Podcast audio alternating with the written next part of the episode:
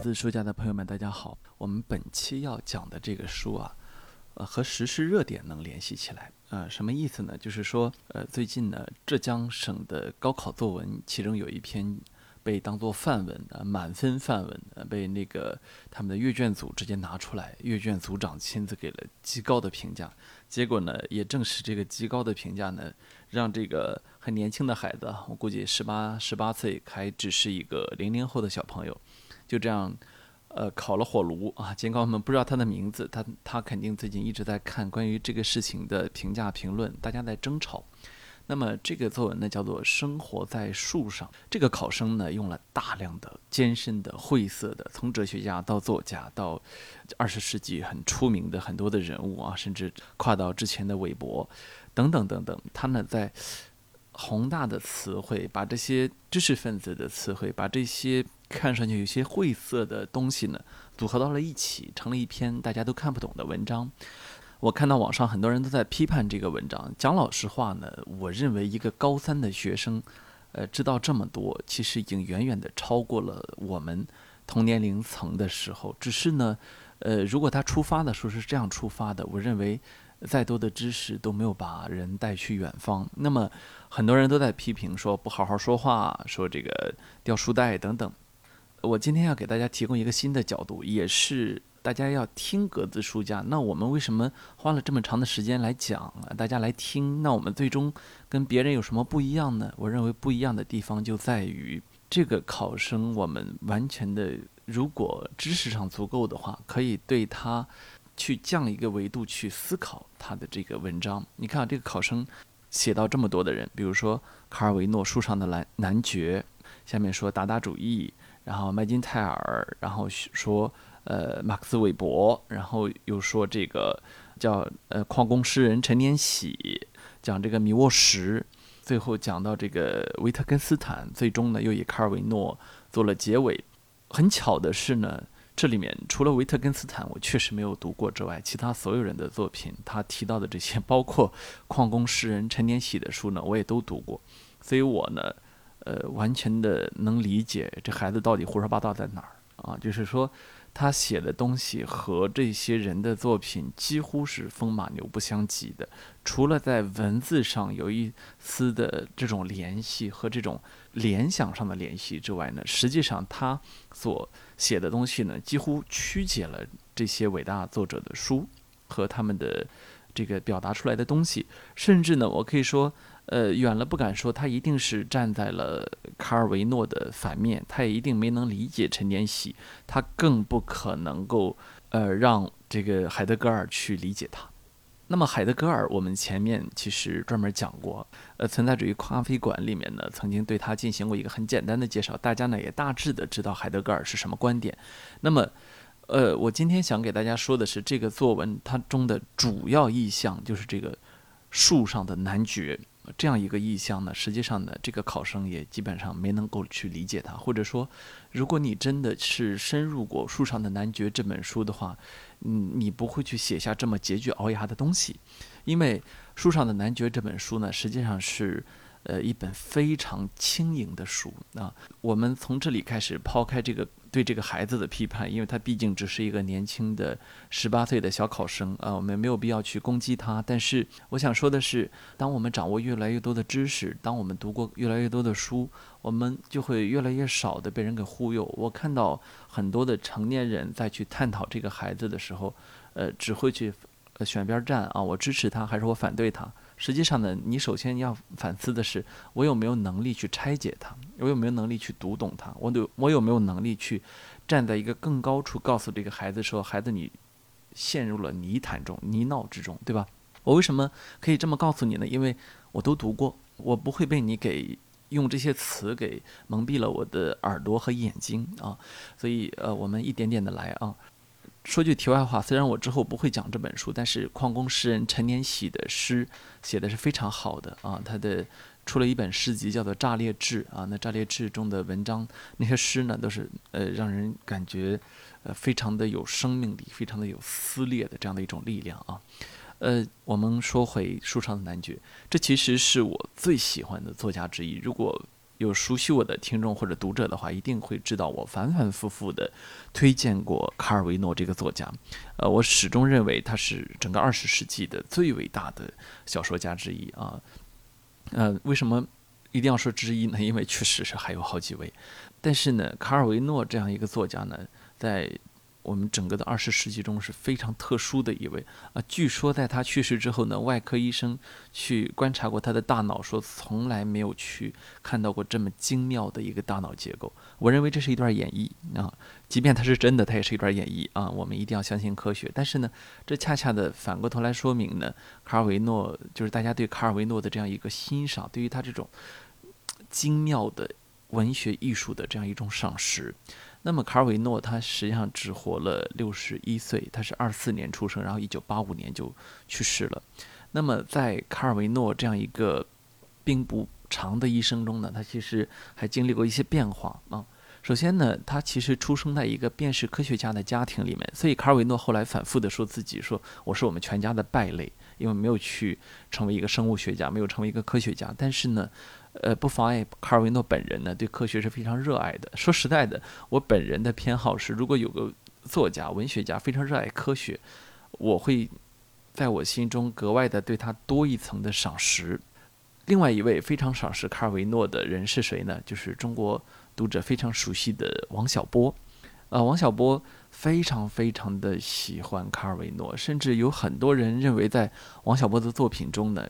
读到了卡尔维诺的影子，但如果你反过头来去想王小波这个作家的时候，你会发现他身上也有他科学家的那部分，他的理性的那部分，以及他是中国非常非常早的玩计算机的人，他很早九几年就在电脑上写作了，他不是一个用纸和笔写作的这么一个作家，所以种种看下来呢，某些作家在气质上是相投的，是类似的，热爱科学。与此同时呢，又热爱用文学表达，这两件事情呢是可以完美的去结合在一起的。这一个我们之后可以延伸开来说，但是呢，很多的时候，公众喜欢把文学这件事情和感性百分之百的联系在一起，实际上这是错的啊。我们回头可以有机会的时候去讲几位作家和画家，你会发现。在这其中，科学占到了多么多么重要的部分，以及，呃，作为一个现代知识分子，科学与人文的结合有多么重要啊！卡尔维诺的《树上的男爵》呢，又是他写的所有的书中呢，我个人最喜欢的一本啊。当然，呃，其实很多人都跟我一样啊，这也没什么好特殊的，呃，但是我喜欢他的理由呢，可能跟很多的人不一样。这本书呢，实际上他是卡尔维诺非常年轻的时候写的，并不是他晚期的集大成的作品。他晚期的作品就会有，比如说《看不见的城市》啊，非常非常的精妙复杂，甚至我一个做游戏的朋友说，他在其中写出了游戏的无限的可能性。他都想根据《看不见的城市》想去开发一款游戏。那么他早期的这个《树上的男爵》呢，实际上是三本书中的一本。呃，这三本书第一本叫做。被分成两半的子爵这本书呢，写的是一个人，一个子爵上了战场，然后被人一刀劈成了两半，结果就变成了两个人，一半是恶人，一半是大善人啊。这两个人在这个世界上生活，互相是撕裂的，这个呃正义与邪恶之间，这有一种直接的对抗啊，在一个人身上去体现的啊。他们分别游荡在这个世间啊，写的也也蛮荒谬的。第二本就是这个树上的男爵啊，第三本叫做。不存在的歧视啊，那么这三本书呢，都是写于上世纪的呃五十年代啊，那时候卡尔维诺还是非常非常年轻的。那么为什么在这其中树上的男爵独树一帜，引起了大家的喜爱呢？我觉得，呃，只要你去看过的时候，你就会发现，在这种种的，在这三本我们的祖先中呢。树上的男爵带来了一种非常独特的意象，它直指每个时代人的内心啊，这个是一个好作品的一个一个先决条件。那么，读到这里，如果怕剧透的朋友可以暂时躲开，去把这本书读完了，因为必须要涉及到剧情，我们才能够去继续讲下去。它大致的情节是什么呢？是在意大利翁布罗萨啊，有一个贵族少年叫科西莫。那么他的爸爸呢是隆多男爵啊。这个隆多男爵呢，一直呢，大家知道这个每个人都想让爵位上升嘛，所以隆多男爵一直想让自己的爵位再上升一点。于是呢，他就想尽办法，这个削尖了脑袋的把全家都变得规规矩矩的。于是他们家就生活在一个非常压抑的这样一个贵族的社会之中。然后每天大家全家坐在一张桌子上吃午饭的时候，规矩超多。那么终于有一天，十二岁的少年科西莫受不了了，因为什么呢？在吃饭的时候，他受不了那个他姐姐在那儿吃蜗牛的时候，在那儿折磨那只蜗牛，然后呢，他就罢饭了啊，跟他跟他父亲啊男爵吵了起来，隆多男爵吵了起来，一吵完架，一气之下，在这样一个午后，冲上了树树梢，然后我不下来了。那么，如果大家对于我们的文学名著比较有这种呃联想能力的话，你可能会联想到，其实好多的伟大的文学作品呢。都是在午后发生的，午后是一个很特殊的时间点啊。为了体验这种感觉，我现在就是在午后给大家录节目，就是我此刻又有点困，又有点昏沉，又有点这个介于迷离和现实中间。在这样一个时候呢，它跟深夜还不一样，那也是一个意志比较脆弱、思考能力比较弱，但是又容易冲动的这么一个时点。那么午后呢？还有点懒洋洋的，那么正是在这样一个懒洋洋的、大家不愿意动脑子的时刻，科西莫做出了自己人生中最重大一个决定，就是他爬到了树上去。这个大家很容易联想到，这是一个对抗父权，对不对？在呃自古以来的作品中，对抗父权，这一定是文学作品中一个非常重要的一个一个主题。但问题在于，他的对抗不是一般的对抗。从这一上树开始啊，大家全家人呢都觉得他随时会下来啊。他的妈妈呢是一位女将军啊，随着自己的父亲将军征战到了翁布罗萨附近，然后嫁给了自己自己的这个丈夫。那么女将军呢始终呢就是有一种派头嘛，手里面有世界地图，然后不愿意去做那种传统的女性做的事情。她始终觉得就是你知道吗？就是。在这里面，卡尔维诺很清晰地表达了一点，就是这个贵族的男爵呢，他有他贵族的那种阶级自豪感，他有那种规矩意识，他有很多的条条框框。女将军呢，又有来自将军家庭的条条框框的束缚。总而言之呢，不一样啊，看上去都不一样。比如女将军呢，还看到一个自己的儿子爬到树上去这样一种行为呢，他还没法直接的否定，因为在。军队里面的这可能会被视作某种程度上的男子气概，所以他没有办法去直接否定他。但是呢，与此同时，他又是一个母亲，所以他后来会做出很多托自己的孩子给往上送棉被啊、送吃的、送各种东西的这样一个举动。然后甚至呢，他在这个屋里面呢，用这个望远镜去看自己的孩子，并且跟自己的孩子呢有独特的打招呼的方式等等等等啊，很有意思。那么。这本书的主人公叙事者是谁呢？这个我，我呢是科西莫的弟弟，啊，也是隆多男爵的儿子啊，次子。那么，正是在这样一个特殊的家庭环境中呢，科西莫爬到了树上。一开始的时候呢，他并没有非常的适应树上的生活，因为众所周知呢。你从平地上到树上，你生活是挺难适应的啊！不知道大家有没有爬过树啊？到了树上之后，有时候坐久了屁股都疼，对吧？经过了一番适应之后呢，他慢慢的在树上找到了一个全新的世界啊！这个大家都觉得他很快会下来啊，甚至呢，就还动过去抓他的这种手段啊，还骗他等等。但是呢，最后呢，经过了重重的折磨之后呢，他成了。树上一个非常独特的存在，它可以从这棵树到那棵树，然后一直到全城。它在树上游历了他们整个城市，它分分钟随时随地可以出现在任何的地方啊！这么一上树上了多少年呢？五十年啊！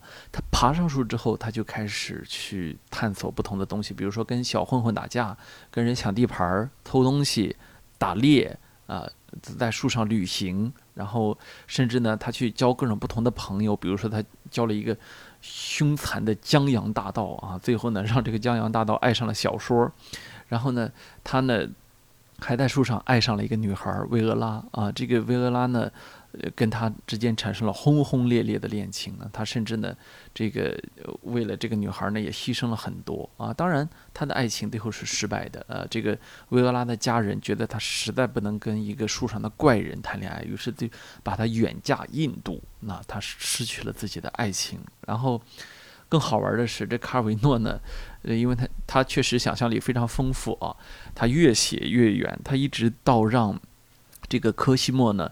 既能在树上打猎，也能成为强盗的朋友，也能去驯服小偷、谈恋爱、旅行、与人交往。他后来呢，帮助这整个城市建设了防火系统。为什么呢？因为他站在树上看得更真切，对吗？他帮助城市去打败了土耳其的海盗啊，他打退了狼群啊，而且呢，他在这个过程中，就是他的弟弟反复不断的给他送各种各样他需要的东西，所以他阅读量非常大。他读了很多的书，到后来他以至于。接受了很多很多的新思想，他去跟卢梭、跟伏尔泰他们互相都有来信啊，往通信的往来啊。他呢去出了自己的书，他在当地创办了共济会，他组织了革命，他成为了市市政委员会的议员啊。最终连拿破仑来意大利的时候，都曾经去拜访过他。就是说，写到这份上，你就知道一个人不但在树上 完不成这样的一生啊，你在地面上作为一个。普普通通的贵族你也完不成吧？那对不起，这个科西莫不是一般人，他就是在树上，他成为了一个更高的自我，他他完成了对自我的那种更大程度的、更更大的一种解放。那如果还熟悉我们上一期讲的人各有异的听众朋友，可能还记得。E.B. White 为了能够去找到实现自己的自由，他去了缅因的农场。那么在这里，卡尔维诺让科西莫上了树来找到了自己的自由。而且呢，你可以说他上树的那个瞬间是一个未经深思熟虑的十二岁男孩的青春期冲动。可是他在树上的五十年，就是一个伟大人物去自主的、理智的、成熟的决定这样过自己的一生。所以，当树上的男爵开始的时候，他还是一个青少年的激情；到了后来的时候，他就是一种非常高层次的人生。卡尔维诺写到这里呢，年轻的卡尔维诺呢，实际上。我们会发现，伟大的作家总是这样，他们会在非常非常年轻的时候看透这世界上的某种道理，而且能够非常精准、清晰，甚至超越前人的去把它给表达出来。卡尔维诺就在这本书里面做到了。那么，分析到最后呢，就是科西莫他一方面呢很喜欢树上的这个生活。但是呢，另一方面呢，他其实他又摆脱不了地面上的这样的一种生活，因为他的我们刚才说的，他所有一切的成就，都来自于地面对他源源不断的信息补给和物质补给。另一方面呢，他打的一切交道几乎都是在跟地面上的人打交道。他之所以伟大，并不是因为他上了树之后你永远都找不到找不着他了，而是他在树上。参与到了地面上的事物，他是一个实现了，你可以认为某种程度实现了理想的人，但是他的理想是在现实中实现的，他的理想和现实之间没有切割，没有去做一个彻底的分隔，反而呢，只是他比地面上的人更加的幸运，他可以远眺，他站得更高，他看得更远，他抵抗了地面，但是他最终呢，他又服务于。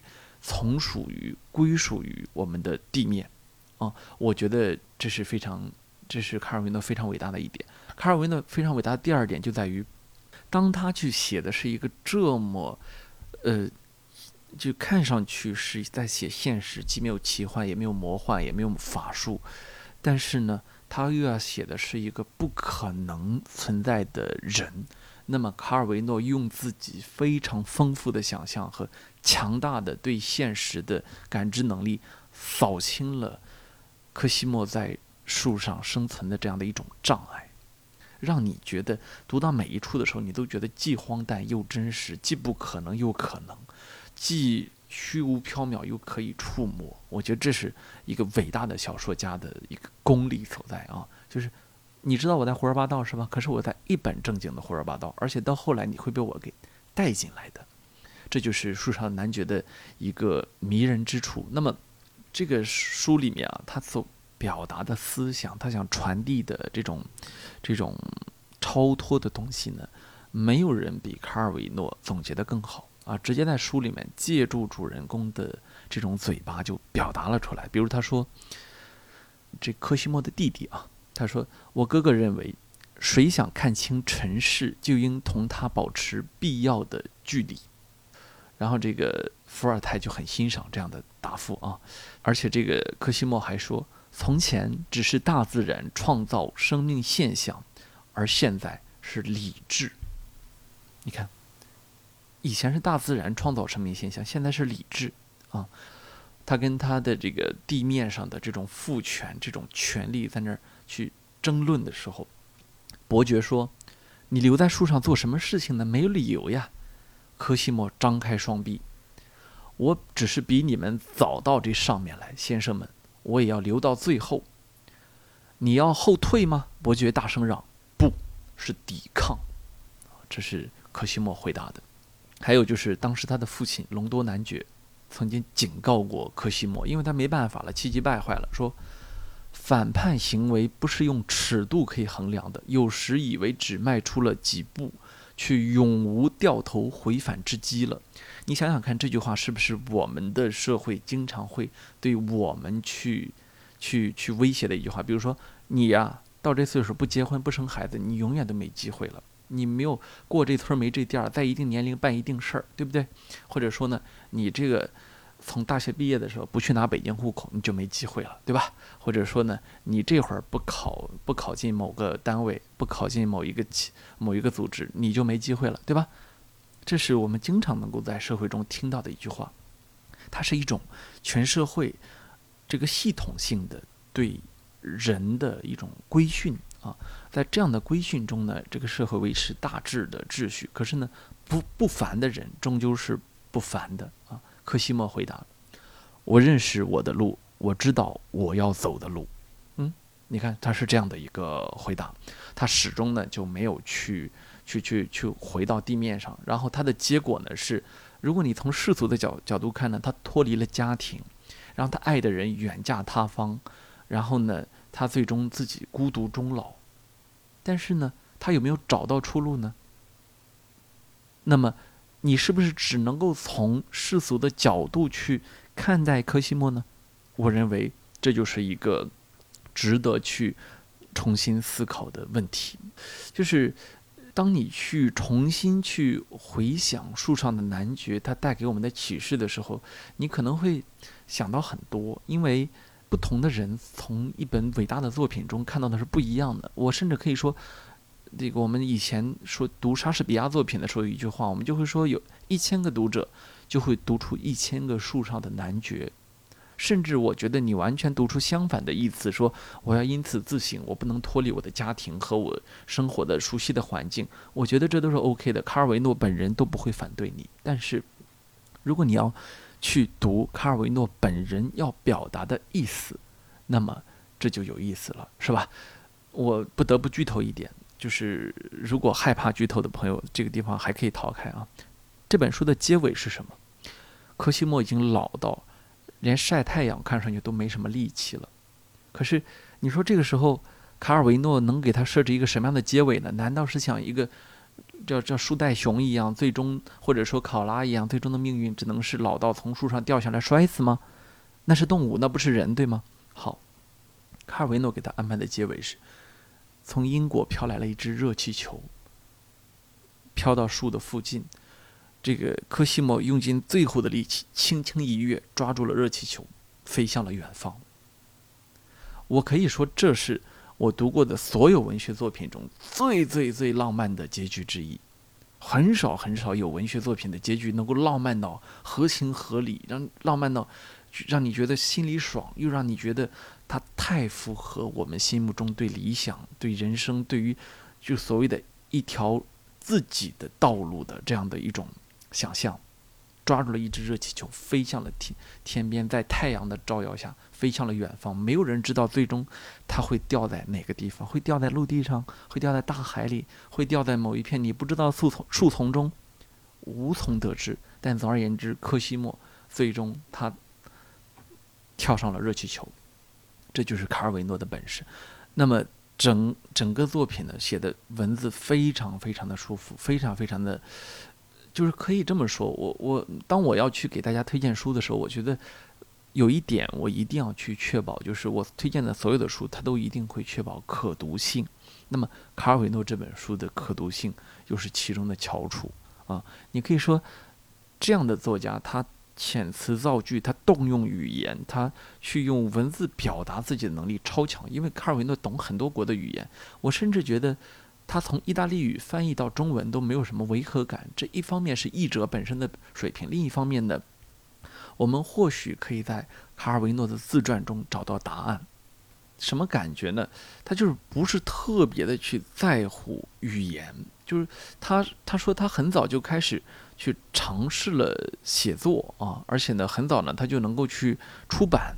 但是呢，他就说啊，一切都会变，可安放在我们体内的语言不会。它的独立和持久超过了母亲的子宫。这是当年八一九八零年卡尔维诺去世前五年为自己写的自传的最后一句话。那么，这个自传中呢，我认为卡尔维诺他超越了所谓的语言。那他就是有这样一种这样的一种能力，他甚至超过了时间，他也越过了欧洲的地界，直击了我们这样的中国读者的内心。所以，呃，从这个角度上来说，我认为什么是衡量伟大作家的标准呢？我认为卡尔维诺就是一位伟大的作家。那么很可惜啊，很可惜，在他去世的一九八五年，卡尔维诺本来被提名为诺贝尔文学奖得主，但是呢，没等到那时候，他就已经去世了。因为诺奖从来不颁给已经去世的作家，所以他没能够去获得这样的一个荣耀。但是，这个有些作家是以得诺奖为荣，另外一些作家是诺诺奖以颁给他为荣。我认为没有能够颁奖给卡尔维诺，实际上是诺贝尔奖的一个损失。因为六十一岁的作家，讲老实话呢，好像还不用特别的着急颁给他，对吧？好多八十多岁才获得，但是呢，很可惜的是卡尔维诺。在六十一岁的时候，在一九八五年的时候中风去世了啊！在他中风去世之后呢，全世界呢都非常的悲伤。但是呢，与此同时呢，我们看到卡尔维诺已经留下了足够多的好作品啊。如果大家从《书生男爵》开始，逐渐的往他的中年读啊，甚至如果在冬夜一个旅人啊，通往蜘蛛巢的小径啊，呃，甚甚至他有特别的什么什么文字世界和非文字世界啊等等的，呃，国内呢把卡尔维诺的书已经引进了，我我都数不出来我这儿有多少本，可能有小二十本了，所以大家完全可以去拿卡尔维诺去作为自己的一个消遣，可以，呃，当然与此同时，你有可能有时候会读得很痛苦，因为他不允许你随便消遣他。另外呢，就是卡尔维诺这个人呢，他对于文学的认知是非常非常的，让人觉得有醍醐灌顶的这样的一种功效的。我们哪天呃可以去讲一下他的《新千年文学讲演录》这本书。说回来呢，在节目的最后呢，我觉得可以去用一句话，就是也是书上书上的男爵，来去作为我们这期节目的结尾。一个人只有远离人群，才能真正和他们在一起。这是科西莫给我们的启示，也是卡尔维诺给我们的启示，也是我觉得我们每个人都应该去仔细思索的一句话。一个人只有远离人群，才能真正和他们在一起。拜拜。